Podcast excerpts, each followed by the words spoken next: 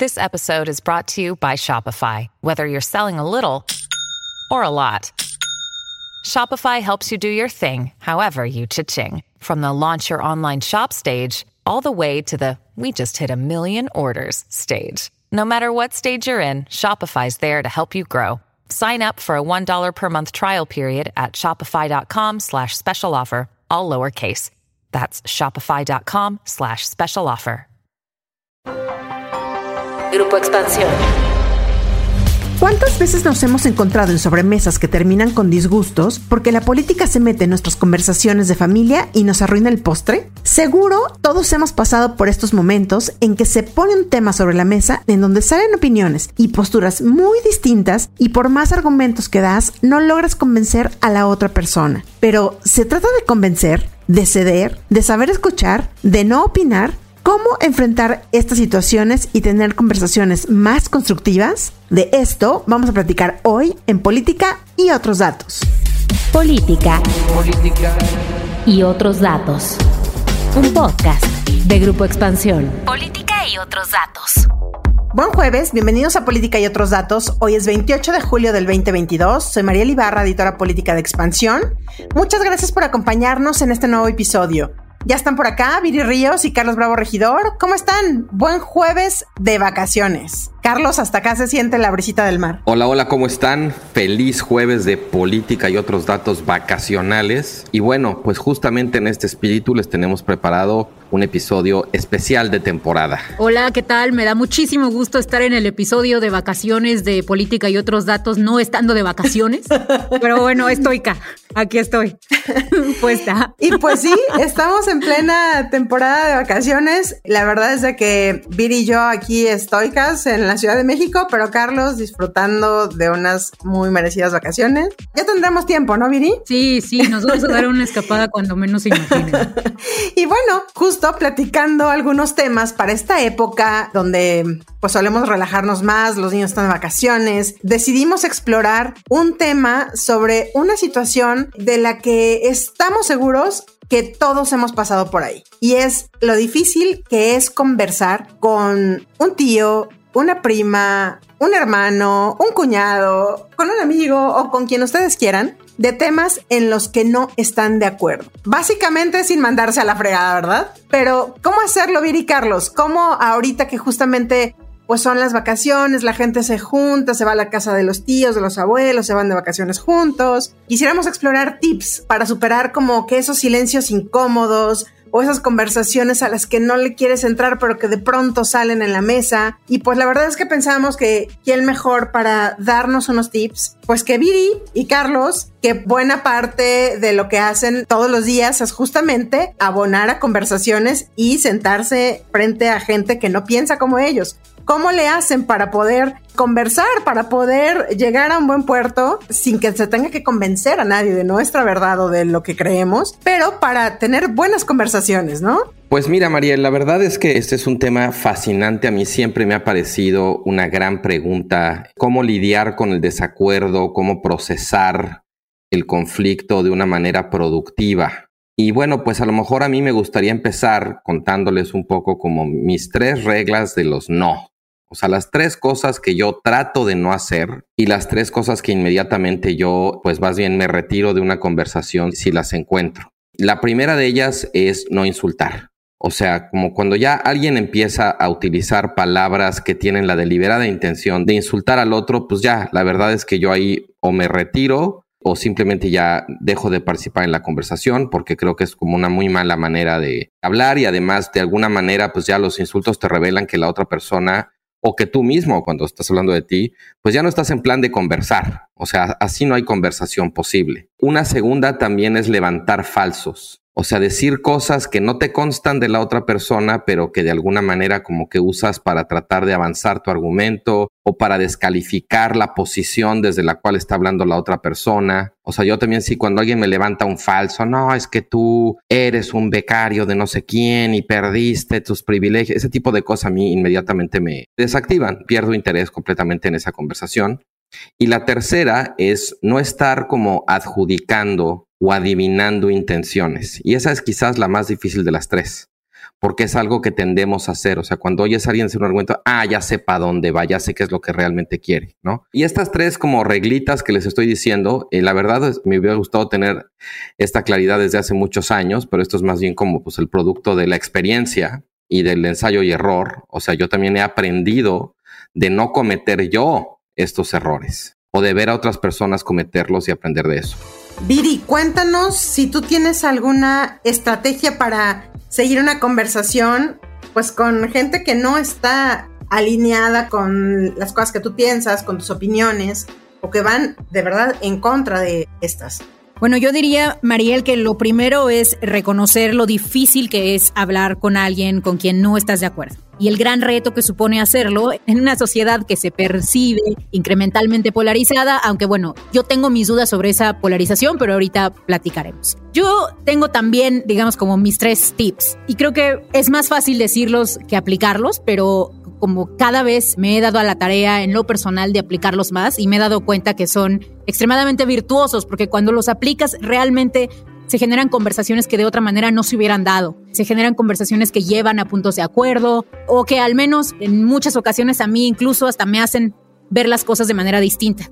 La primera es que hay que llegar a la mesa siempre con el beneficio de la duda por enfrente, ¿no? O sea, sin tratar de decir, yo ya sé qué va a decir esta persona, yo ya sé qué piensa, sin juzgarlo por, pues no sé, su nivel educativo, su pasado, sus afiliaciones partidistas. Creo que siempre hay que llegar a la mesa abiertos a escuchar y abiertos a dejarse sorprender por las personas, ¿no? Entonces creo que es muy importante llegar sin prejuicios. La segunda es que creo que no hay que enfocarse en los desacuerdos más fundamentales, sino en los acuerdos, cualesquiera que estos sean. Creo que es muy fácil llevar una conversación hacia los desacuerdos, sobre todo cuando se están tratando pues temas en los cuales pues hay distintos y muy claros puntos de vista, no sé, estamos hablando de política, estamos hablando de economía, estamos platicando en la mesa con nuestros parientes que tienen como completamente, digamos, otra forma de entender el mundo. Creo que lo crítico y lo que yo siempre trato de hacer es encontrar en qué sí estamos de acuerdo. Porque aun si después vayamos a debatir nuestros desacuerdos, Creo que el empezar con los puntos de acuerdo, digamos que pone la mesa para una discusión pues eh, mucho más abierta, mucho más sincera y también como mucho más, que te permite apreciar con mucha más claridad de dónde vienen las personas. Creo que es muy importante tratar de entender de dónde vienen las personas que hacen distintos argumentos. Y finalmente, a mí me gusta mucho una técnica que de hecho han estado, bueno, originalmente la desarrolló un profesor de la Universidad de Toronto, pero ahora ya tenemos investigaciones al respecto tanto de la Universidad de Princeton como de la Universidad de Stanford, y le llaman a esa técnica el refraseo moral. Y básicamente todas estas investigaciones han mostrado que cuando una persona está tratando de convencer a otra, lo ideal es tratarlo de convencer no hablando de lo que te convencería a ti, digamos, de tus propios valores, de lo que tú crees que es importante y tratando de demostrar por qué eso es importante, sino entender qué son las cosas que para tu contraparte son importantes y frasear tu argumento con base en esos aspectos. Porque si tú empiezas la conversación mostrando que hay ciertas cosas que son para importantes y que también son importantes para tu contraparte. Y si tú planteas tus argumentos haciendo notar que cualquier cosa que tú estás promoviendo va a ayudar o va a ir de la mano, digamos, con algo que busca tu contraparte, lo hace muchísimo más fácil y te hace llegar a muchísimos acuerdos. Hay investigación, por ejemplo, de cómo eh, cuando la gente utiliza esta técnica se pueden llegar a mejores acuerdos migratorios, incluso eh, la gente se convence, por ejemplo, un poco más de políticas de cambio climático, etcétera. Entonces, ¿cómo se vería esto, digamos, cómo lo aplicamos en la vida real? Les pongo un ejemplo muy burdo, ¿no? Pero imagínense que tenemos a alguien que es un obradorista de hueso colorado y lo que, digamos que todo su perfil político depende de lo que diga López Obrador y solamente hace caso de ello, ¿no? Y tú lo quieres convencer de hacer algo que a lo mejor no necesariamente está relacionado con lo que busca López Obrador. Una forma de utilizar este como refraseo moral sería decir, oye, yo estoy segura de que a López Obrador también le hubiera interesado esto, ¿no? Y plantearlo de cierta forma que haga notar a él que aun si este no es un tema sobre el cual López Obrador se ha posicionado, si es un tema que de una u otra forma le importaría a López Obrador y entonces plantearlo así, ¿no? Plantearlo, digamos que sembrando el camino para que la persona dentro de sus propios marcos de referencia pueda entender, digamos, o pueda abrir un poco más su mente al argumento. Del otro lado, por ejemplo, si tú te encontraras con alguien que cree que, no sé, el libre mercado es la única y posible opción, ¿no? Y que lo cree porque cree que el libre mercado es más eficiente. Bueno, probablemente tú puedes hacer un argumento de cómo es importante utilizar el Estado o ciertas políticas públicas para mejorar la eficiencia. Y creo que aunque suena difícil, en realidad no lo es, porque en realidad hay muchísimos acuerdos, sobre todo en varios de los debates de México.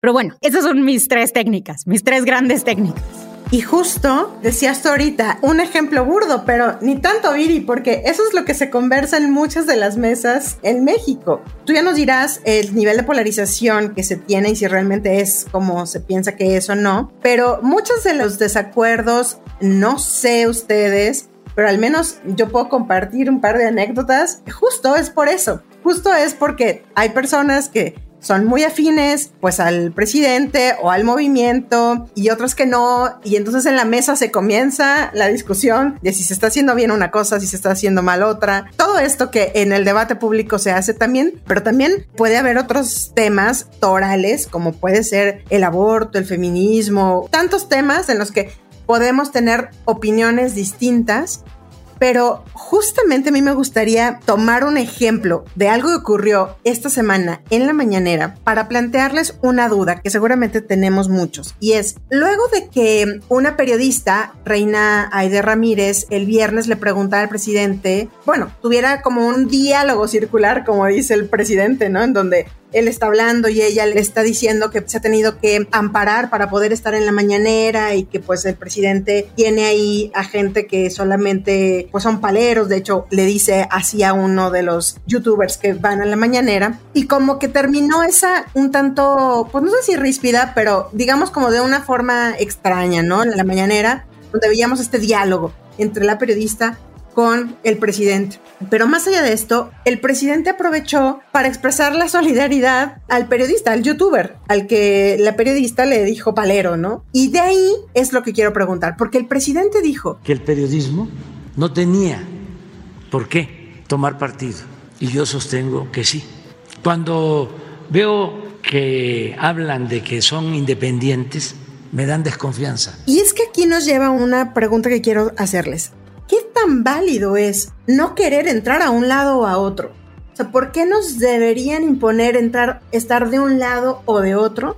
No podemos estar en el centro, como se le llama esto, no podemos ser Corea del centro, tenemos que a fuerza estar de un lado de otro. ¿Cómo podemos llegar a eso cuando la gente nos dice, no, te tienes que definir, ¿eres blanco o eres negro? Yo lo que diría de entrada es que o hay dos maneras de entender ese concepto de Corea del Centro. Una tiene que ver con que no estás en términos de tus posiciones ni con melón ni con sandía, simplemente no te sientes identificado con sus posiciones como tales, sustantivamente hablando. Y hay otra manera de entenderlo, que es como yo lo he entendido, digamos, que no tiene que ver tanto con las posiciones, sino con la manera de procesar los desacuerdos. O sea, porque por un lado el flanco amlover o el flanco p-hater pueden estar en posiciones completamente distintas en términos sustantivos, pero en términos de cómo procesan el desacuerdo muchas veces terminan siendo idénticos, se parecen muchísimo, porque ambos tienden pues a la descalificación del adversario, al insulto fácil, al estereotipo, y entonces pues aunque estén en los extremos, pues son idénticos en su manera de debatir, en su manera de polarizar. Y para mí la idea de la Corea del Centro no necesariamente tiene que ver tanto con las posiciones sustantivas, sino con esa manera de habitar y de procesar los desacuerdos.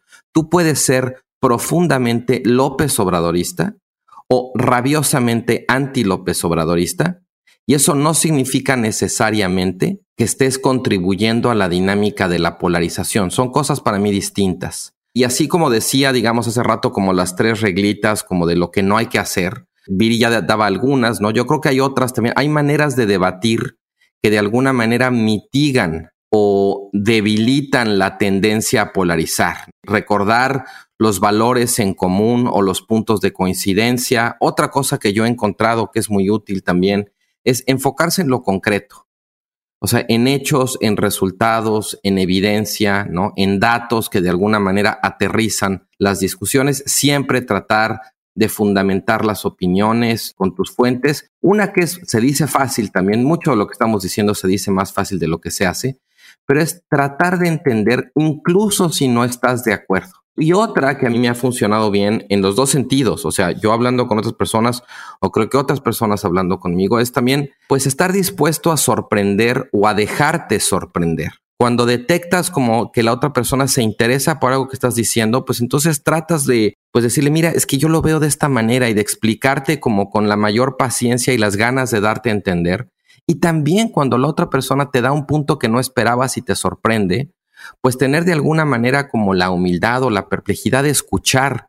Decir, ah, mira, pues yo no lo había visto así. No quiere decir que esté de acuerdo necesariamente, pero sí cambia la imagen que tenía yo del otro bando o de esta tal o cual persona. Entonces, bueno, yo lo que te diría nada más para terminar, Mariel, es que este episodio que tú estabas comentando de la mañanera, de la periodista, pues es muy interesante, porque por un lado estoy de acuerdo con ella cuando dice que el presidente pues sí se ha dedicado de pronto a estigmatizar a los periodistas que lo critican, con los que no está de acuerdo, incluso se ha puesto a dar lecciones sobre qué es el buen o el mal periodismo y esta cosa de que los periodistas tienen que tomar partido y que él sospecha de los que no lo hacen. Bueno, la verdad es que al presidente no le corresponde hacer eso. ¿No? O sea, la verdad es que la tribuna desde la cual él está hablando no es una tribuna para dar clases de periodismo. Eso a mí me parece como muy claro, pero entre periodistas pues muchos le han comprado el boleto para bien y para mal, o sea, en ambos lados, y creo que eso ha dificultado mucho de pronto la cobertura. Para mí el ejemplo quizás emblemático es cómo se ha transformado muy rápidamente un término clásico, digamos, del argot periodístico en México, que era el término chayotero. Antes los chayoteros eran los que recibían dinero del gobierno. Y ahora chayoteros son los que critican al gobierno, ¿no? Porque se supone que reciben dinero de otro lugar. Para mí algo ha cambiado en las coordenadas en función de las cuales entendemos el periodismo, que ha enlodado mucho la conversación y de alguna manera permite que los distintos bandos, en lugar de pensar que el periodismo es el lugar donde se construye el piso en común a partir del cual podemos tener desacuerdos, ya es el desacuerdo en sí mismo. O sea, la propia manera de practicar el periodismo ya nos vuelve irreconciliables. Y yo sí soy militante, digamos, de la idea de que el periodismo tiene que construir el piso mínimo, el denominador elemental, poner sobre la mesa los hechos a partir de los cuales podemos debatir, pero cuyo reconocimiento es indispensable para que debatamos de algo concreto. Porque de lo contrario, la verdad es que sí, pues si no podemos ponernos de acuerdo ni siquiera en los hechos, en los datos, ¿no? En las cosas elementales, en la evidencia de lo que está pasando, pues entonces ya no hay realmente un lugar, pues ni de dónde partir ni a dónde llegar. Bueno, yo quiero recomendar mucho una fuente que a mí me sirve mucho y que consulto con cierta regularidad, que es el Laboratorio de Polarización y Cambio Social de la Universidad de Stanford en donde pues hay varios académicos estudiando estos temas, justo un poco de lo que menciona Carlos, ¿no? De cómo ha cambiado, por ejemplo, la polarización de los políticos en Twitter, cómo ha cambiado el discurso público ahora que hay redes sociales, qué pasa cuando hay un bando en extrema radicalidad y cómo pues acercarse a ellos con una manera de discusión más empática, ¿no? Me gusta mucho además porque tiene mucha y muy buena investigación extremadamente reciente, por ejemplo, esto de cómo vamos a hacer para humanizar a nuestros adversarios políticos, ¿no? Creo que pues López Obrador lo que plantea es un poco lo opuesto, ¿no? Es eh, pues que eh, tomemos bando y que una vez hecho eso deshumanicemos a la parte opuesta y creamos que cualquier persona que no está en nuestro bando pues está del lado equivocado de la historia, ¿no? Básicamente. Yo creo que no hay que hacer caso de eso, creo que eso es muy efectivo para los políticos porque al final del día esto motiva la militancia política, motiva el hecho de que el gobierno pueda cometer errores y tú no lo tengas que criticar, porque bueno, si lo criticas, digamos, inmediatamente ya pasas a ser parte de este grupo opuesto que busca el mal general del país. Y eso no es lo que queremos. Yo concuerdo con Carlos en de que el periodismo debe fundamentarse en los hechos. Yo además vengo desde la academia, en donde además pues hay un deseo de encontrar las verdades. No digo la verdad porque no existe, pero sí las verdades o los hechos en los cuales nos podemos poner de acuerdo bajo ciertos parámetros y existe un estándar, ¿no? Para la presentación de la evidencia, un estándar para la presentación de un argumento, un estándar para qué va a ser un argumento que sea aceptado y que esté fundamentado versus pues qué va a ser un argumento simplemente no factual y yo creo que sí hay que tener mucho cuidado con eso. Ahora, algo que yo he aprendido mucho en esta investigación propia, ¿eh? que, que me lleva, pues, justo lo que dices, Mariel, de cómo nos enfrentamos día a día, personas como Carlos, como yo y como tú, a esto pues yo sí he leído bastante de este tema y lo hago casi que en mis tiempos libres, ¿no? Y creo que algo que he aprendido mucho es que en realidad las personas no se convencen con argumentos, no se convencen con base en datos, no se convencen con base en visualizaciones, en gráficas, en bibliografía, en publicaciones, en libros. Las personas se convencen cuando tú puedes hablarles de sus propios valores, se convencen cuando les hablas desde su punto de vista. Y creo que eh, falta mucho por hacer en México por ello. Yo lo trato de hacer constantemente. Constantemente trato de entender, bueno, ¿por qué, digamos, este grupo de, no sé, PG haters me está diciendo que soy yo una chayotera, ¿no? O sea, ¿en qué fundamentan este argumento? Ah, ok.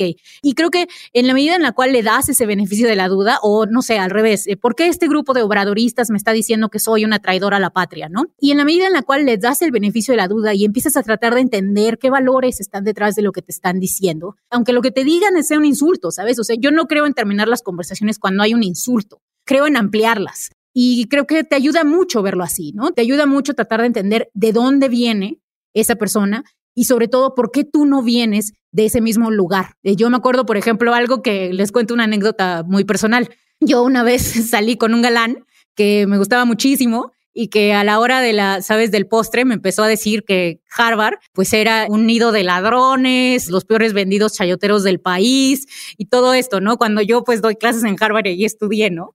Y me acuerdo que cuando me empezó a decir esto, yo empecé a sentir un poco feo, ¿no? Dije, pero ¿por qué me está diciendo esto, no? Y luego ya entendí, ¿no? Que en realidad pues su onda era pues que sí, la verdad es que sí hay gente de Harvard que son unos, impresentables, ¿no? O sea, los Oya que está en prisión, Carlos Salinas de Gortari, etcétera, ¿no? Y él estaba centrado mucho en eso, ¿no?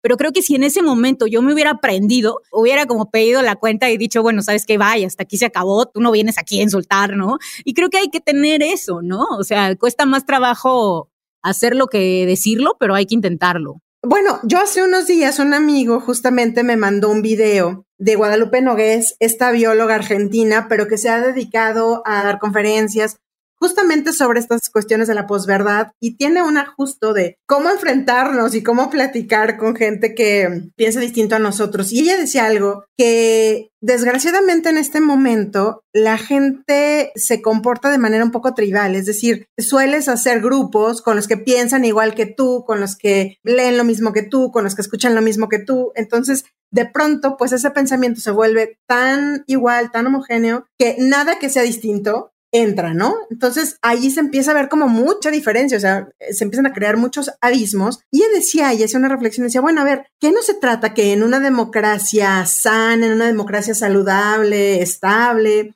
pues no necesitamos que las personas que piensan diferente justamente se sienten a conversar, escuchen sus diferencias para poder mejorar las democracias, para poder mejorar los gobiernos, para poder mejorar tantas cosas que se pueden mejorar. ¿Cómo llegamos ahí? Y yo lo que quiero preguntarte, Viri, ya un poco para comenzar a cerrar es, ¿qué tan cierto es que estamos muy, muy polarizados? ¿Cómo lo sienten Carlos y Viri? Porque una cosa son las redes sociales, en donde sí se vive mucho esta polarización, estas discusiones, ya hablabas tú y ya hablaba Carlos un poco de cómo se da en sus redes sociales, pero fuera de estas, ¿qué tanto lo sienten? Bueno, María, yo creo que es muy interesante el fenómeno de la polarización que también de pronto se entiende de maneras distintas. A mí me parece que, por ejemplo, Estados Unidos es un lugar donde se ha generado, ya, ya lo estaba citando Viri, lo del laboratorio de Stanford, pero en general se ha generado mucha investigación sobre la polarización en Estados Unidos o a la gringa, como podríamos decir, ¿no? Y creo que en México hay ciertas señales, ciertas similitudes pero también ciertas diferencias. Estados Unidos lleva muchas décadas de alguna manera cocinando el proceso de polarización que estamos observando hasta el día de hoy. Y eso tiene que ver no nada más con que haya diferencias cada vez más acentuadas entre los bandos, los dos grandes partidos en Estados Unidos, sino también con que esas diferencias se empiezan a asociar o a vincular con identidades sociales más amplias o sea, ya no es nada más que tengamos un desacuerdo sobre a qué partido votas o qué tipo de políticas prefieres, sino también ya hay todo un acervo asociado a eso que tiene que ver con dónde vives, con qué música escuchas, con qué tipo de café bebes, qué comida te gusta. Entonces, de alguna manera, cuando tenemos diferencias podemos sobrevivirlas, porque esas diferencias conviven con nuestras coincidencias. Pero cuando esas diferencias empiezan de alguna manera a colonizar todas nuestras identidades, al punto de que ya no tenemos nada en común con el otro, entonces ahí sí estamos hablando ya de una polarización políticamente muy peligrosa, donde ya incluso puedes decir, bueno, habitamos en el mismo país si sentimos, si creemos y si actuamos como si no tuviéramos nada en común.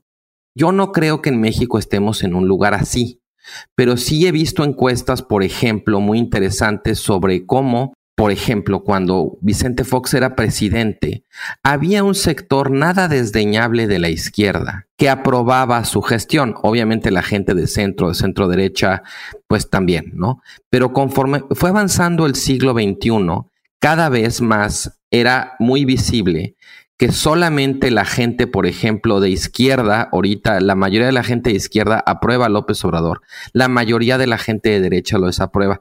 Antes no era así. Antes había un poco más como de cruces, como de polinización entre las distintas persuasiones políticas y sus opiniones sobre la gestión presidencial, por ejemplo. Entonces, sí creo que en México ha habido un proceso de polarización, pero que es distinto del de Estados Unidos, tiene menos tiempo, se manifiesta de otra manera, pero sin duda creo que lo ha habido. Hay, digamos, como decía, encuestas, hay algunos estudios al respecto, incluso, por ejemplo, cómo a veces hay gente que, por decir, no quiere a López Obrador, pero le gusta determinada política. Y si de pronto López Obrador dice o hace algo que pareciera estar adoptando esa política, entonces no les gusta ya López Obrador, sino entonces les empieza a disgustar esa política. O viceversa. Trump era un presidente que tenía una altísima reprobación en México. Pero en cuanto López Obrador se empezó a llevar bien con él, sobre todo la gente que estaba con López Obrador, que antes no le gustaba a Trump, pues como que le empezó a perdonar las cosas o empezó a reconsiderar. O sea, ahí estamos viendo cómo en cierto sentido la lealtad o la identidad política empieza a tener preferencias sobre las posiciones sustantivas. Y ese es un tipo de polarización que me parece, digamos, de cuidado en la medida en que erosiona el mundo en común que necesitamos para que la democracia funcione. Bueno, muy importante lo que mencionas, Carlos, porque en efecto todavía en México no se vive la polarización que se vive en otros países. En parte también porque nosotros no somos un sistema bipartidista como es Estados Unidos, sino que tenemos como mucha más cabida. Ya nos estamos medio bipartidizando con Morena, pero todavía no del todo. Y Movimiento Ciudadano, de hecho, está fungiendo ahí como un ancla, como para cierto calma, ¿no? En esta como polarización artista. Pero lo que, y de hecho yo escribí un poco del tema en mi columna en Milenio, si nosotros vemos los datos, nos daremos cuenta de que la gran mayoría de los mexicanos en realidad son de centro. El 40% de los mexicanos se identifican con el centro ideológico y este es por mucho la identificación más importante de todo el país. En comparación, por ejemplo, si nosotros vemos los que se identifican con la izquierda son solamente el 17% y los que se identifican con la derecha son solamente el 9%. No solo eso, sino que incluso dentro de los mismos partidos no tenemos tampoco esta, digamos, preferencia ni por la izquierda ni por la derecha. Las personas que dicen que van a votar por Morena también prefieren en su mayoría el centro. Las personas que dicen que van a votar por el PRI, PAN, PRD también prefieren en su mayoría el centro. Sí es cierto que, digamos, dentro de Morena hay un poquito más de izquierda y dentro de la oposición hay un poquito más de derecha, pero la gran mayoría de los mexicanos son de centro. Entonces sí creo que es muy importante que como que pongamos en perspectiva que mucho de lo que percibimos de esta polarización en realidad viene de dos cosas, viene del silencio de las mayorías y viene también de que las redes sociales vuelven más estruendosas y más visibles pues las partes más radicalizadas. Ojalá que estos tips que nos dieron Carlos y Viri les sirvan para estas próximas conversaciones, cafés, comidas, desayunos que puedan tener en estos días de descanso y que pues podamos reconfigurar nuestra forma de conversar con la gente que no piensa igual que nosotros. Yo me quedo con algo que decían ambos y es siempre busca las coincidencias y a partir de ahí da tus puntos de vista. Ojalá que esto nos sirva a todos. Y pues nada, seguimos por acá. Ojalá que también ustedes estén de vacaciones y que tengan unos días de descanso. Muchísimas gracias por acompañarnos hasta el final del episodio. No olviden activar el botón de seguir, la campanita de notificaciones y compartir si este podcast les gustó. Nos escuchamos el próximo jueves a partir de las 6 de la mañana en la plataforma de audio de su preferencia. Déjenos sus comentarios y críticas en arroba expansión política, arroba Carlos Bravo Reg, arroba Virillón Bajo Ríos y arroba Mariel Ibarra F. Cuídense mucho, nos escuchamos en el próximo episodio. Bye bye. Política y otros datos. Un podcast de Grupo Expansión. With the McDonald's app, you can get your favorite thing delivered to your door. So if you were looking for a reason to skip washing those dishes you left in the sink, consider this a sign. Ba-da-ba-ba-ba. Right now, get $0 delivery fee with any purchase of $15 or more, only in the app. At participating McDonald's, minimum purchase excludes tax and service fees. Delivery prices may be higher than in restaurants. Other fees may apply, not valid with any other offer, discount, or coupon.